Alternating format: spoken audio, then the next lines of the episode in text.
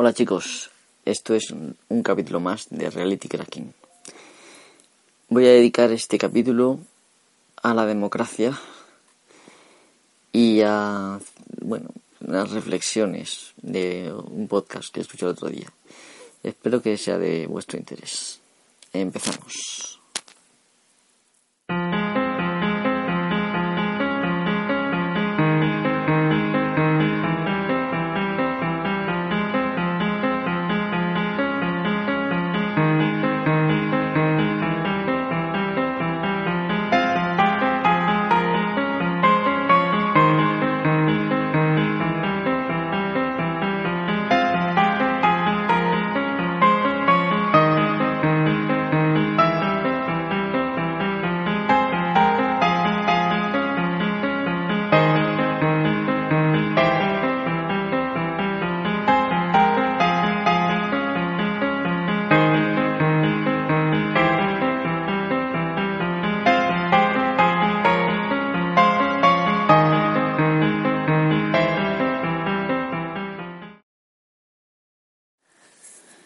En la antigua Grecia parece ser que había tres tipos de gobierno. La monarquía o gobierno de uno, la aristocracia o gobierno de los mejores y la democracia o gobierno del pueblo. Parece ser que democracia viene de las palabras demos, que bueno, que se traduce como pueblo, y kratos, que se traduce como poder. Sin embargo, no está claro, puesto que Plutarco bueno, y otros historiadores dicen que en, la antigua Grecia había varias clases sociales, entre, las que se encontraban los demiurgi y los... no, recuerdo el nombre ahora mismo. Los geo... no sé cómo. El caso es que dice que luego aparte estaban los esclavos, las mujeres, los, los aristócratas y demás, ¿no? Dice que el demos es un neologismo que agrupaba específicamente a los demiurgi y a los, la otra clase que he dicho, que eran en, en concreto los artesanos y los campesinos. Esto quiere decir que en la antigua Grecia se, ¿cómo decirlo? Se marginaba al resto, tanto a las mujeres como a los aristócratas y más, ¿no? Eh, el otro día escuché yo un, un podcast que se llamaba eh, Democracia Líquida. El podcast eh, en sí se llama Politeia y bueno, está bien, se juntan varias personas y eh, debaten, hablan, exponen un tema. Está bastante bien. Os lo recomiendo. Buscad el, el episodio que se llama Democracia Líquida. La verdad es que no me gusta hablar sin, sin poner antecedentes. Así que primero vamos a analizar qué es la, de, la democracia en sí, ¿no? La democracia, que es el gobierno del pueblo, supuestamente, o por el pueblo, puede ser de varias clases. La más obvia, la que le gustaba a los griegos, era la directa, en la cual los ciudadanos se reunían y decidían, pues, prácticamente todo, ¿no?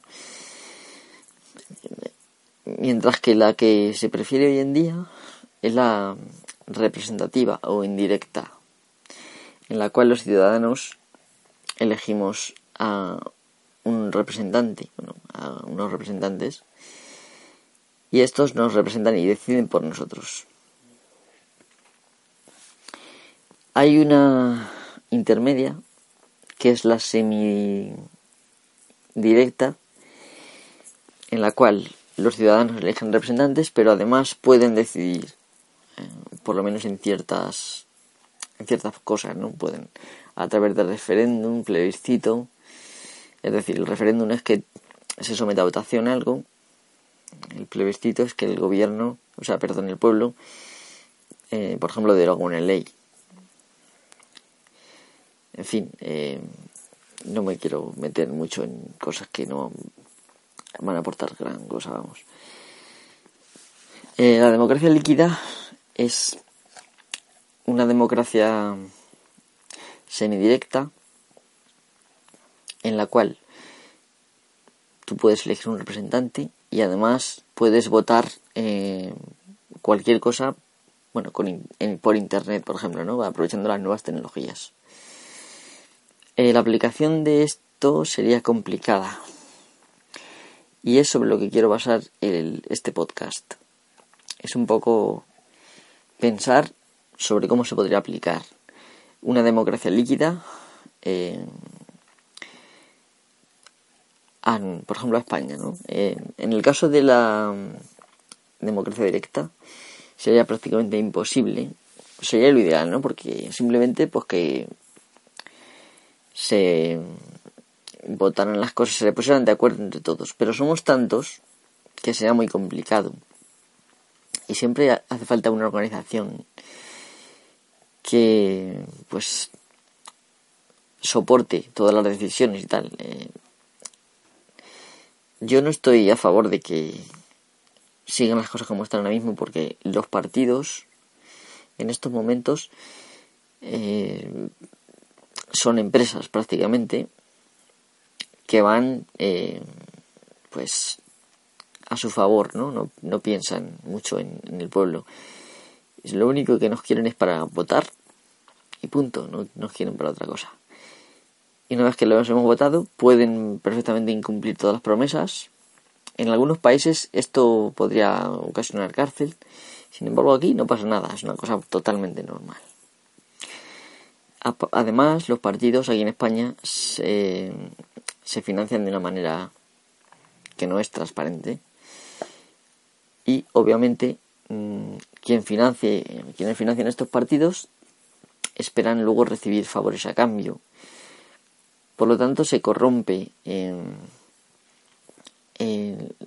pues el gobierno y se usan los fondos públicos mm, simplemente para repartirlos entre pues una oligarquía, unas empresas que fingen hacer obras o cualquier otra cosa y o sin fingir, hacen cosas inútiles, por ejemplo el aeropuerto de Ciudad Real, aquí cerquita, que luego no se usa, o, o, se hacen autopistas que luego no nadie utiliza porque hay otras alternativas gratis, y, y el gobierno se compromete a cosas tontísimas, como por ejemplo, si la cosa va mal, encargarse de cubrir todo el tema, ¿no? Em, todo esto está clarísimo que es un reparto del, de la riqueza nacional, la riqueza de que es de todos, entre unos cuantos. Y yo creo que el reparto debería ser para bien de todos, no para bien de unos pocos. Entonces este sistema de ahora mismo no funciona y tenemos que quitarlo. Eso es una cosa clarísima. ¿Cómo lo quitamos? La democracia líquida nos permite, pues a través de los medios técnicos, mm, en concreto Internet, o usando máquinas, por ejemplo, en los ayuntamientos que permitan recoger los votos de la gente, pues mm, permite que la gente participe directamente, más directamente. Aunque por si la gente no quiere estar todo el tiempo votando y decidiendo cosas, pues se puede elegir un representante. Un representante sería un ciudadano cualquiera, es decir, yo puedo elegir de representante a mi primo, a mi hermano, a un amigo o a alguien que conozca. El que yo sé que más o menos piensa como yo y que va a decidir lo correcto en mi nombre. Entonces, de entre todos esos elegidos, se eligen, eh, pues yo qué sé, 400, 300, los que sean, ¿no? Y esos forman unas cortes que deciden y votan todo. Pero ah, si tú, que eres el ciudadano final, quieres votar una determinada cosa, puedes coger y votar directamente, saltándote lo que puede hacer tu representante. Esto que a primera, bueno, parece muy bonito y tal, yo escuché el podcast y la verdad es que me pareció bien, pero es muy complicado de, de hacer, ¿no? Y ¿cómo lo, cómo lo haríais vosotros? El primer problema que se plantea es que no, es uno solo, son varios. Así que vamos a hacerlo tranquilamente.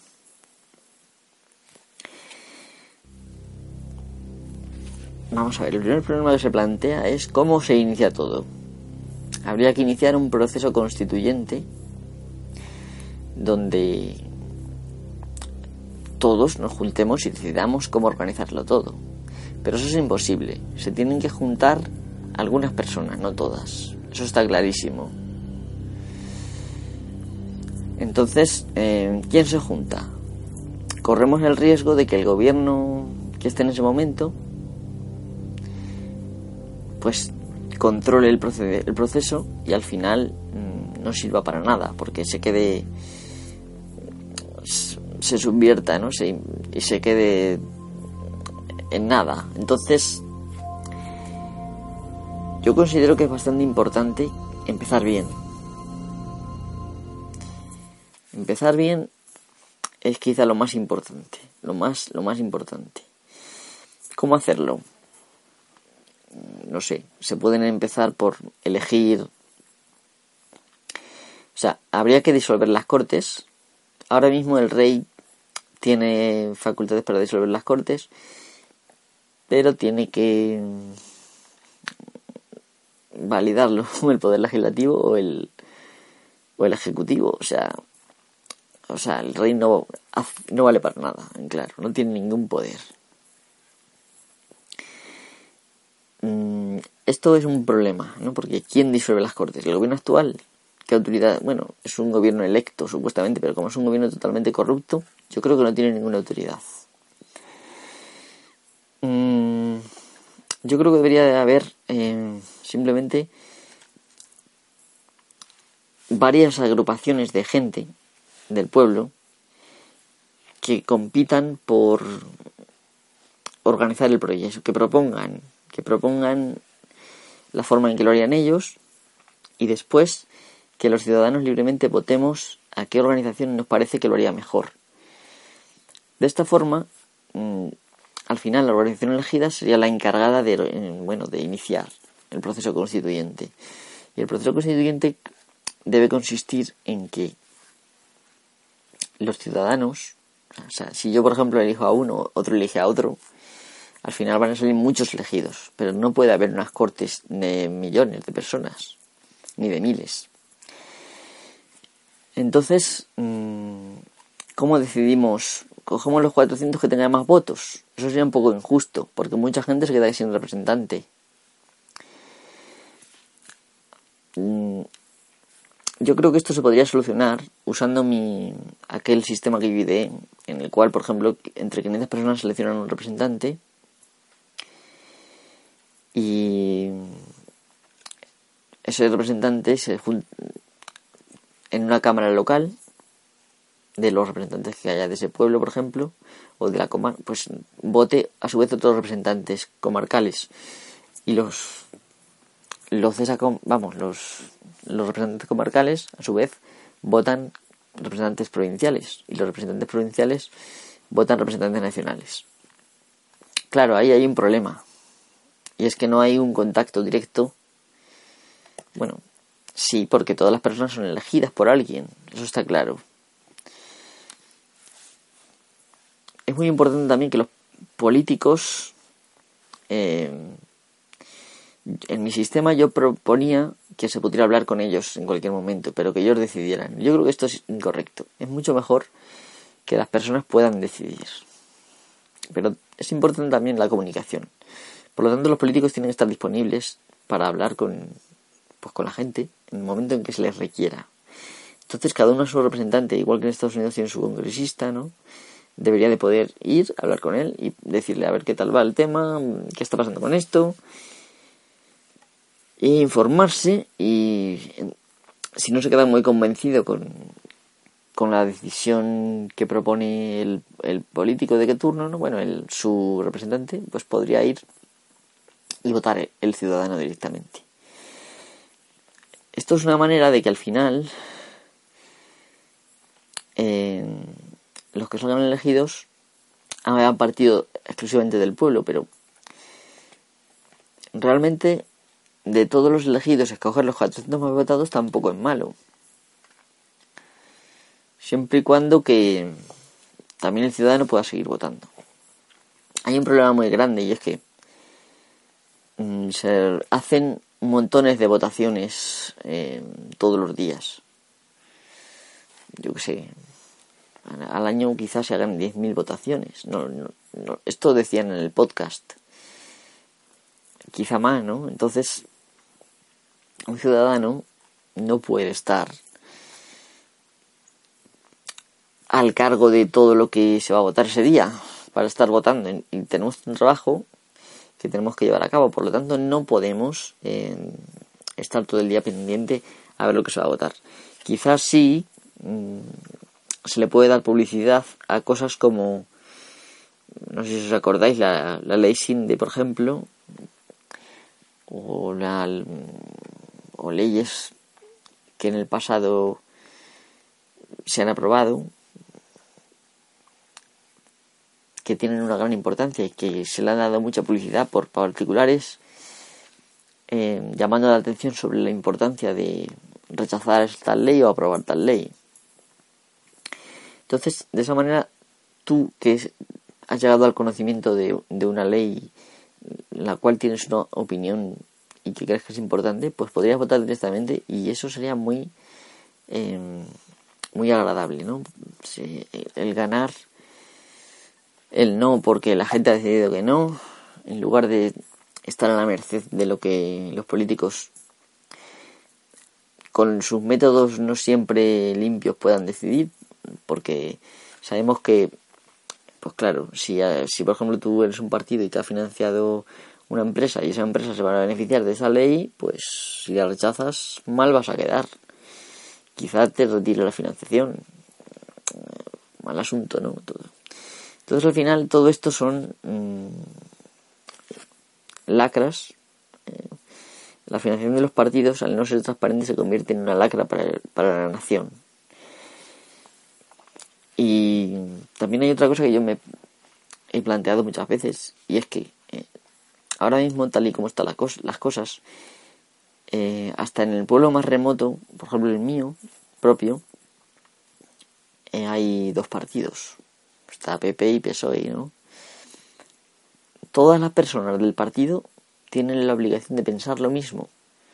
O de lo contrario pueden ser llamados eh, traidores, prófugos, todo lo que sea, ¿no? Sin embargo, en, una, en un pueblo como el mío, que hay 13 concejales, no quiero recordar que son, eh, me parece imprescindible,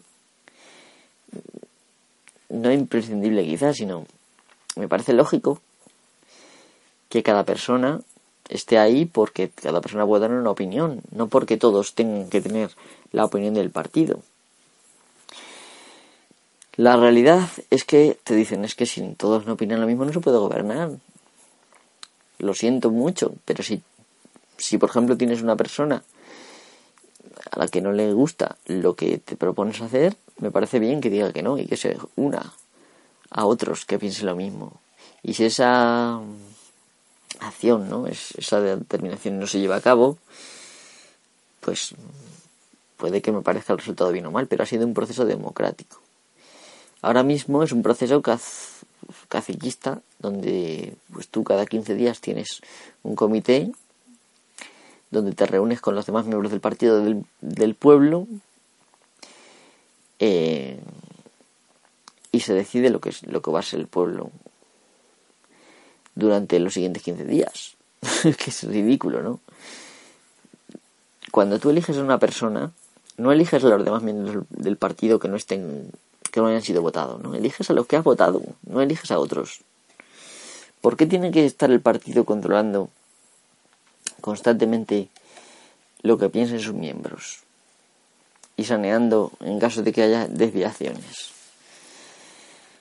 Mm, claro, necesitan hacer esto para poder servir a, a, los que les financian, ¿no? Y a la oligarquía reinante. Esto es triste, pero es así. Es así, esto es así. Yo creo que firmemente que la democracia líquida, si se aplica eh, de una forma justa,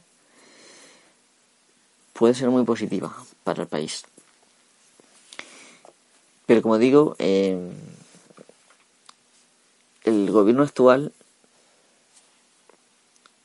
este sistema no va a ceder el solo y va a decir, venga, voy a dejar, vamos a, ir pacíficamente hacia una democracia líquida. No, porque no interesa. En cuanto que realmente se intente servir el, el, el bien de todos, en lugar del bien de unos pocos, esos pocos se van a rebelar y van a decir, no, no, no, no puedes hacer esto. Tienes que hacer todo lo posible para pervertir el proceso constituyente y evitar que al final el poder recaiga en el pueblo. El poder tiene que recaer en nosotros como siempre ha pasado. Y por eso, mm, pues tengo poca esperanza. O sea, a pesar de que sería la solución, tengo muy poquita esperanza en que un proceso así pueda derivar en, en una democracia líquida real en la cual se pueda votar. Ahora mismo está clarísimo que se puede votar por Internet. ¿Qué les impide aceptar esas votaciones?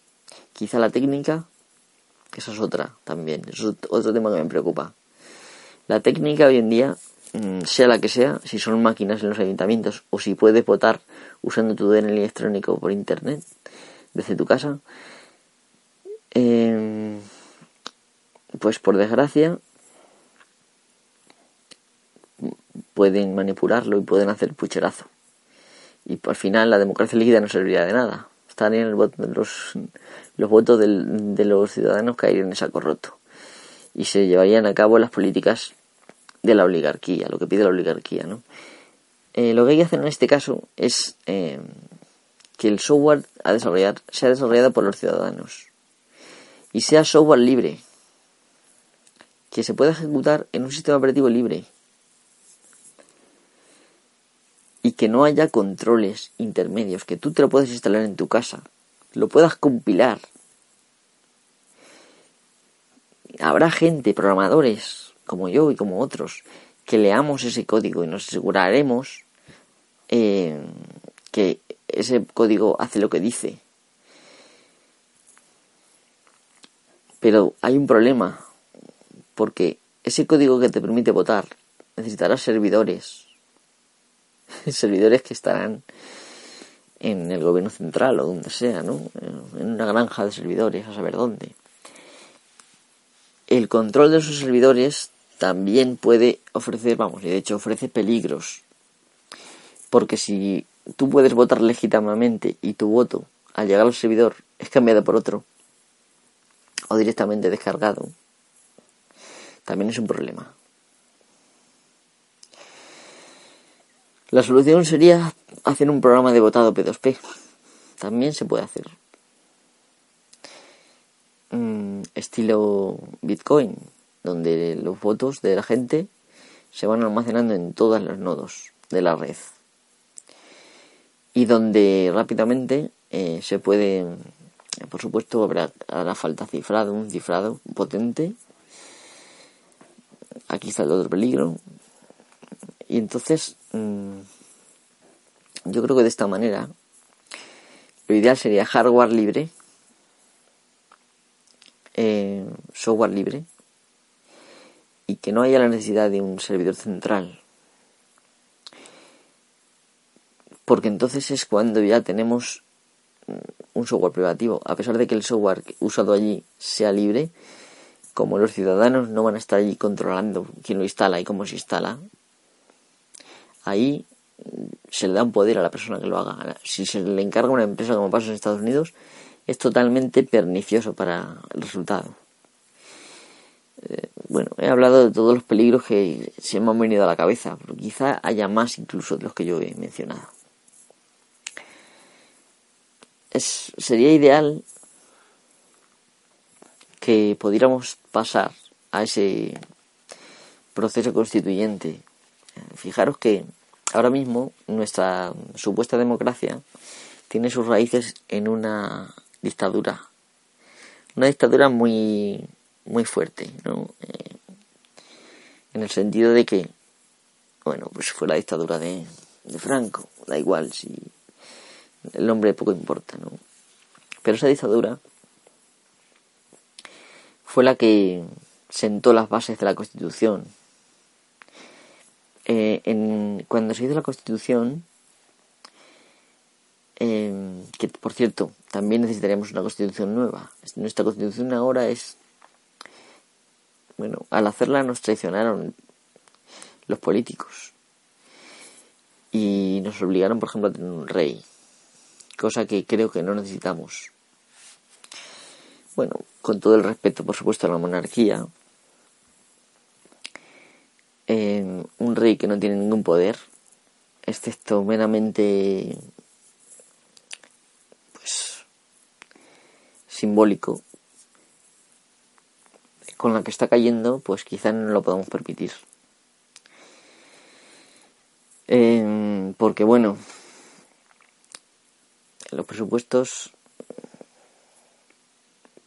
si dicen que se gastan 8.000 millones, luego hay que tener en cuenta que muchos de los gastos mm, de la familia real, bueno, del rey, se, bueno, pues se destinan a otros, otros ministerios, por lo tanto se ocultan. Yo creo que esto es engañarse a nosotros mismos y debería evitarse es importante saber lo que cuesta las cosas para decidirlo. Yo, por supuesto, creo que en el marco actual yo suprimiría gastos superfluos, por ejemplo, el rey. Y con el dinero de los contribuyentes, primero pagaría los servicios es decir, la sanidad, la educación. Esto es importante, ¿no? El ejército, si hay que tenerlo, también a partir de ahí, supuesto que la tecnología ha hecho que sea imposible el pleno empleo, creo que se hace imprescindible la existencia de una renta básica una renta que cada persona mayor de 16 años reciba.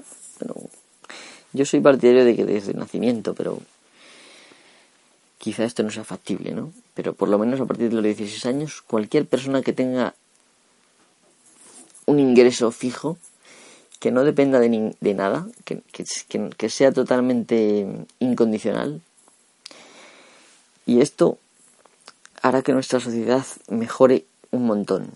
¿Por qué razón?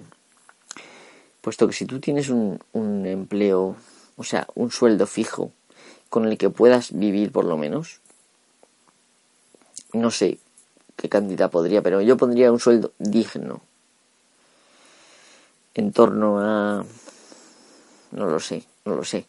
Pero, por ejemplo, a mí una, una pensión de 700 euros me parece ridícula. Como la que tiene mi padre, ¿no? o 600, hay personas que tienen incluso menos. Yo lo pondría por lo menos en torno a los 1000 euros, dependiendo por supuesto de pues, un porcentaje del Producto Interior Bruto. no nos queda otra, ¿no? Entonces, eh, a ver cómo lo digo.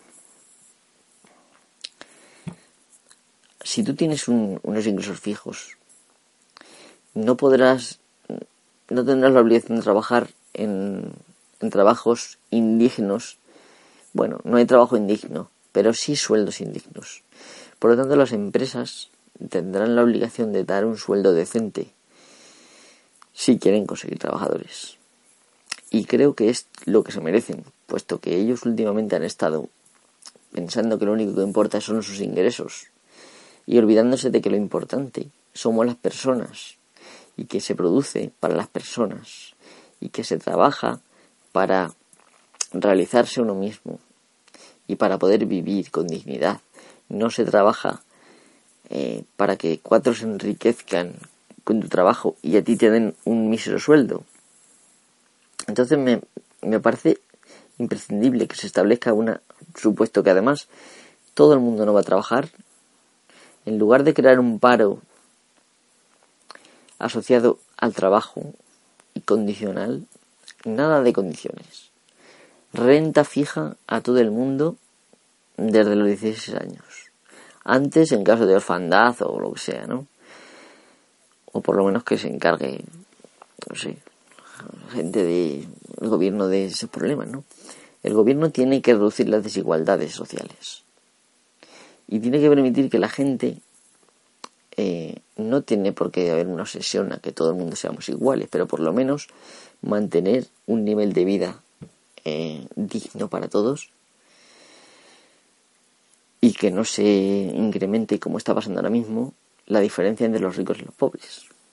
Se está hundiendo la clase media y los que tienen dinero aprovechan la crisis para ganar más dinero. Esto es así. Bueno, ya llevo media hora, me parece muchísimo. Pero bueno, es lo que hay, ¿no? Bueno, pues os voy a ir dejando porque creo que he hablado más o menos de lo que me preocupaba. Quizá me he dejado cosas en el tintero. Estuve pasado por no tener un guion decente. Pero bueno, más o menos he hablado de bastante y ya llevo 31 minutos. Así que voy a dejar y os voy a dejar con un, con algo de música. Me parece que podría ser. como no podéis votar, mm, no sé. Bueno, os voy a poner, que hace mucho tiempo que no la pongo, la banda sonora, bueno, el prólogo de la película Conan, el bárbaro. Que espero que os guste. Si no os gusta tenéis la opción de cortar ya. No hay problema porque cuando termine la canción corto. ¿Vale? Pues venga. Muchísimas gracias por escucharme y hasta la próxima. Recordad que tenéis el correo rcraquina.com en el cual podéis enviar sugerencias, preguntar cosas. Yo descuidas que lo leeré aquí en este podcast si hace falta y si no, responderé directamente sin necesidad de, de hacer nada, ¿no? Así que venga, muchísimas gracias otra vez y hasta luego.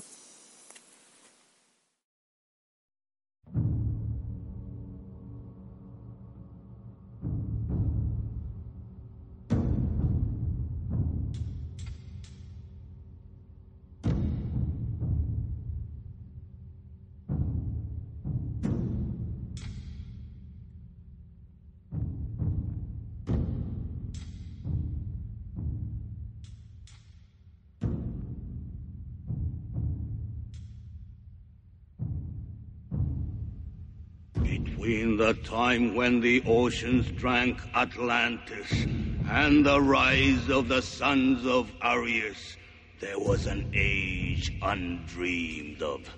And unto this, Conan, destined to bear the jeweled crown of Aquilonia upon a troubled brow. It is I, his chronicler, who alone can tell thee of his saga. Let me tell you of the days of high adventure.